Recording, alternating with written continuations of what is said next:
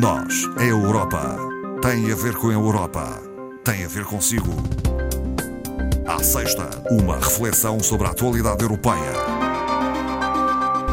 Boa tarde, Marco Teles, do Centro de Informação Europe Direct Madeira. Bem-vindo. Boa tarde, Marta.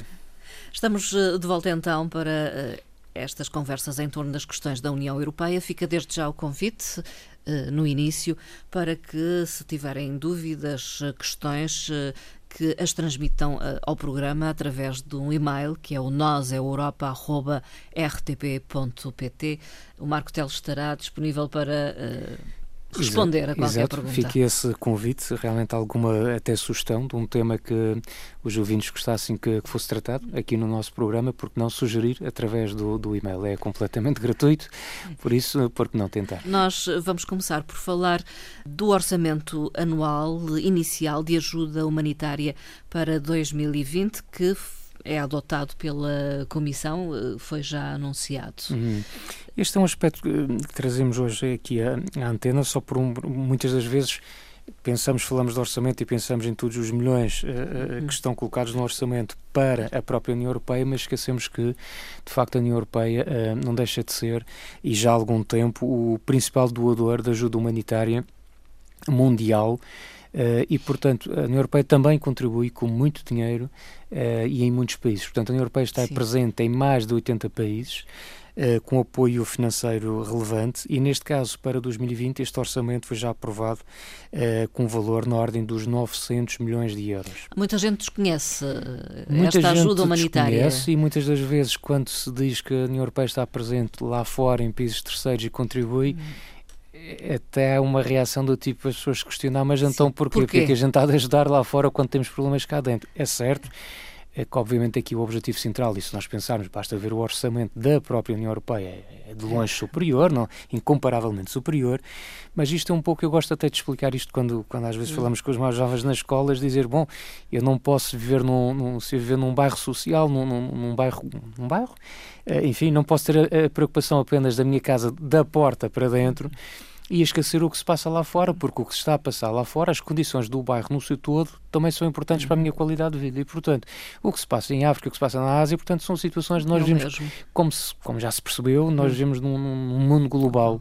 e, portanto, nós não podemos eh, esquecer uh, outras regiões do globo onde existem dificuldades. E, portanto, deste orçamento, 400 milhões de euros serão afetados a programas específicos uh, para o continente africano, nomeadamente para os conflitos já de longa duração na República Democrática do Congo, aos deslocados devido, por exemplo, a questões de violência eh, eh, no Sudão do Sul, por exemplo, uhum. haverá aqui outras situações.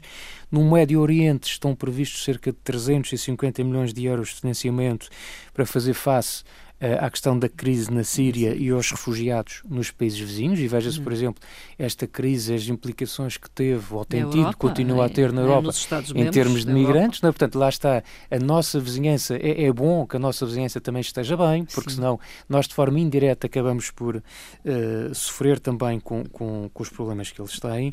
E na Ásia e América Latina, a ajuda da União Europeia uh, rondará os 111 milhões de euros e eh, aqui uh, o apoio vai novamente para as populações mais vulneráveis afetadas pela crise na Venezuela, portanto que ainda está longe de estar ultrapassada e portanto também nos refugiados dos países vizinhos e também o, o, caso do Afeganistão, onde também existem problemas sérios e portanto mantém-se a presença europeia. Portanto a nossa prosperidade depende, obviamente, também muito, muito do, uh, da dos outros. Da dos outros e da nossa vizinhança. Sim. Das melhores condições de vida nestes países. Condições. Exatamente. Uma aposta da Presidente Ursula von der Leyen é a realização, uh, em 2020, de uma chamada Conferência sobre o Futuro da Europa.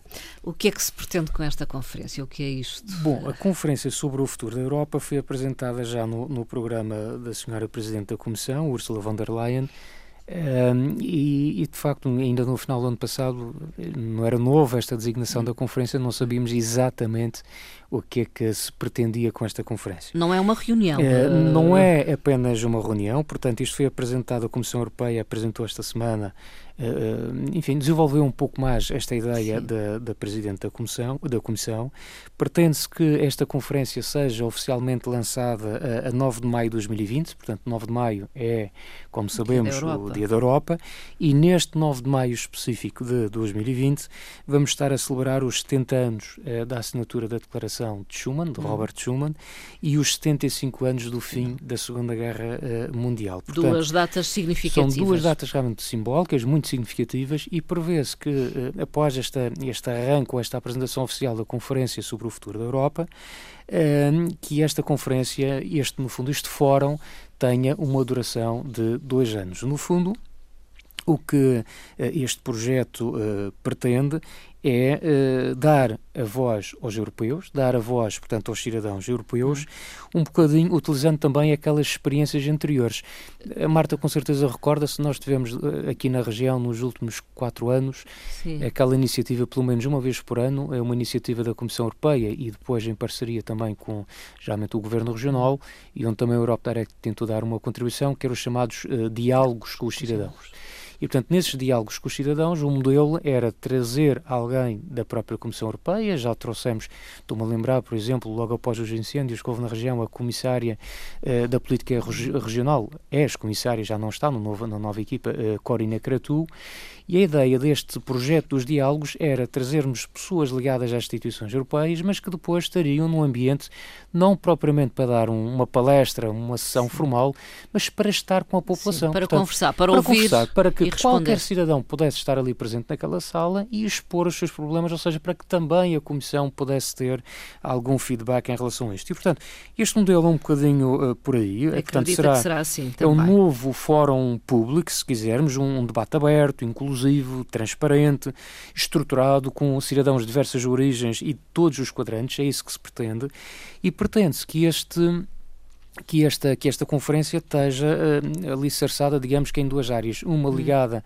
mais ligada às novas prioridades uh, da Comissão Europeia, nomeadamente a questão do, por exemplo, do, do, Pacto Ecológico Europeu, será uma área muito interessante para se debater com os cidadãos, a questão das alterações climáticas, por exemplo, uh, mas também a questão da justiça, da transformação digital, enfim, aquilo que são as áreas prioritárias definidas pela Comissão e uma segunda vertente que irá centrar-se mais nos temas relacionados com os processos democráticos e as questões institucionais, nomeadamente o, o sistema dos candidatos principais e das hum. listas transnacionais para as eleições para o Parlamento Europeu. Que Questões algo, faladas não resultou, pelo menos, algo na, que já se falou, em relação aos candidatos principais. Pois, 2019, é? isso foi falado nas eleições do ano passado, como sabe, e, portanto, por exemplo, na questão das listas transnacionais não, não, houve, não houve essa possibilidade de se avançar nessa área, e, portanto, esta também é uma área que uh, Ursula von der Leyen quer hum. que se debata uh, nesta, nestas conferências uh, sobre o futuro da Europa. É aproximar os cidadãos também à realidade da União é, Europeia. É, é, é, aproximar e, e, e, e, no fundo também, parece-me que é muito importante, é também, alguém dizia que era aproveitar a boleia dos resultados das eleições europeias, isto é... Mais participadas. Verificou-se que foram as mais participadas de sempre, ou seja,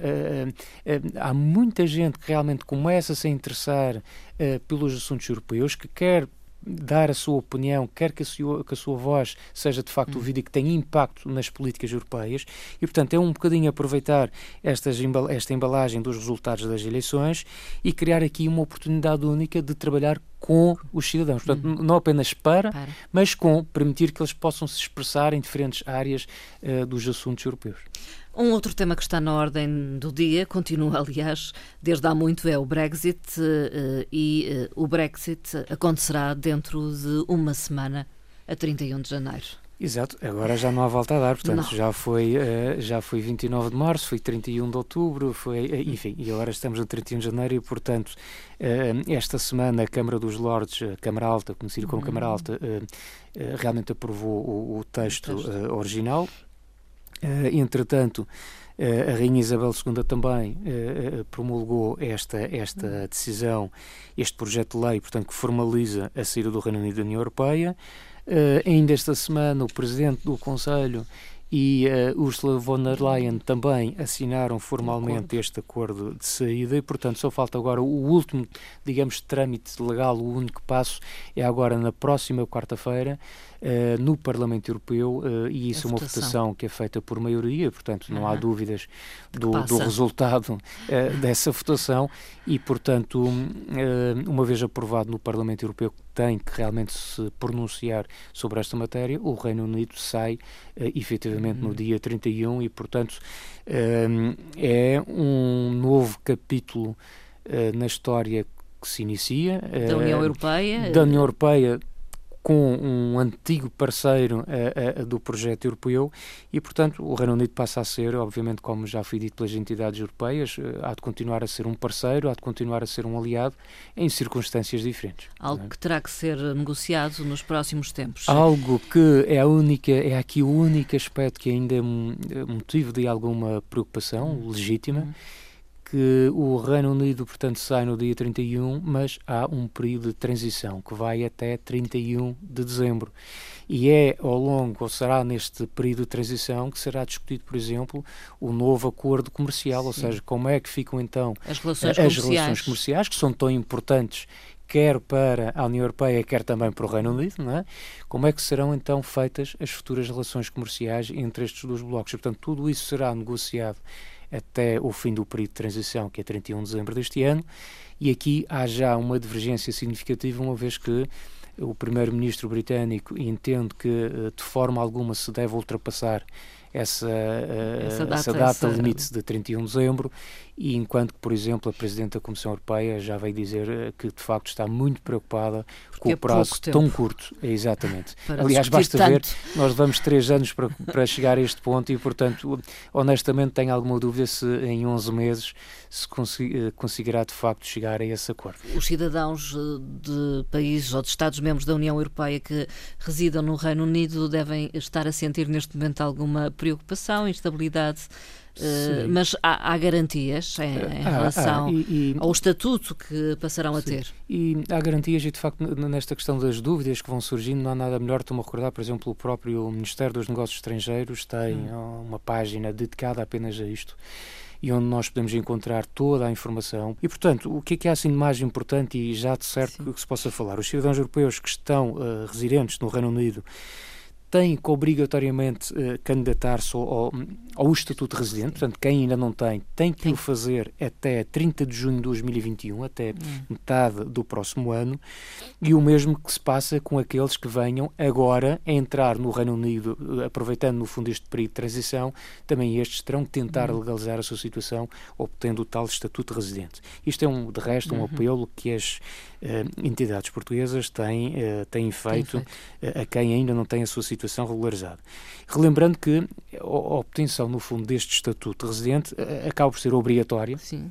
E é o que é garante é, a, a, permanência. E é o que garante a permanência, é o que garante o acesso ao mercado de trabalho no Reino Unido, é o, é o que garante que depois as pessoas possam usufruir, por exemplo, dos serviços sociais e outros serviços públicos britânicos. Sim. Portanto, se não tiverem este estudo de permanência, não poderão usufruir, usufruir. desta situação. É fundamental. Depois então. coloca-se aqui uma, um outro aspecto, que é a partir de 1 de janeiro de 2021, termina a, a menos que neste período de transição cheguem a alguma uma ideia diferente, mas termina a livre circulação de cidadãos europeus. Portanto, uh, há de se encontrar aqui, e aqui será o Reino Unido a dizer qual é o modelo que quer para o futuro. O que nós sabemos para já é que ainda este ano, mesmo depois da próxima semana do Reino Unido sair de, de, da União Europeia, nós podemos, para já, continuar a circular no Reino Unido Sim. através do nosso cartão de cidadão, como fazíamos uh, uh, uh, atualmente. Portanto, e continuaremos a receber cidadãos do receber. Reino Unido. Neste período de transição, no fundo, tudo se mantém, tudo se mantém. como estava anteriormente. Marco Teles, para terminar a nossa conversa, uma referência a Lisboa, capital verde europeia. Já o anunciamos na passada semana. Alguns dados mais. Sim, o, o anúncio oficial já tinha sido feito em 2018 e, e, portanto, só agora é que no fim de semana de 11 e 12, uh, eh, portanto, este mês de janeiro, é que oficialmente teve a passagem de testemunho, portanto, a anterior capital verde era Oslo e, portanto, passa agora para uh, Lisboa, numa cerimónia que, de resto, teve representantes ao mais alto nível, teve o Primeiro-Ministro, teve o Presidente da República, teve também o Vice-Presidente Executivo da Comissão Europeia, o Franz Timmermans, e até a presença do nosso antigo Primeiro-Ministro uh, António Guterres, atual uh, Secretário-Geral das Nações Unidas, também esteve presente nesta iniciativa. Isto tem a ver com sustentabilidade, com indicadores... Tem a ver, tem a ver com sustentabilidade.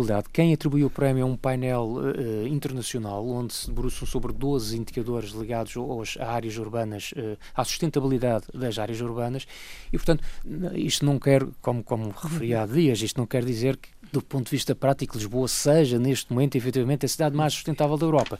Isto é um prémio que é, é no fundo, um galardão que vem premiar todo o esforço que a capital tem feito nos últimos anos, em muitas áreas, nomeadamente Sim. na questão da gestão dos resíduos sólidos, das infraestruturas verdes, no setor da mobilidade, que é fundamental para qualquer cidade também, na energia, na água, no, no combate Sim. à poluição. Portanto, há aqui o reconhecimento de um trabalho muito meritório que tem sido feito nos últimos anos e, portanto, se reconhece reconhece que esse trabalho deu frutos, deu resultados, uh, desenvolveram-se boas práticas e, como tal, desse este galardão. Sim. E é um e incentivo. É, é, um eh, incentivo e é, ao mesmo tempo, um, uma forma de compromisso uh, também da própria cidade e, e dos portugueses em geral, porque obviamente não, não, se limita aqui à questão da cidade de Lisboa, nós mantermos este, uhum. este, este compromisso de querermos ter um país melhor, uma, uma maior sustentabilidade uh, ambiental. E, e, 2020 trará com certeza alguns uh, acontecimentos, alguns dois, eventos Exatamente, 2020 será em Lisboa um ano particularmente rico com atividades diversas, exposições, debates, conferências. Estou-me a lembrar, por exemplo,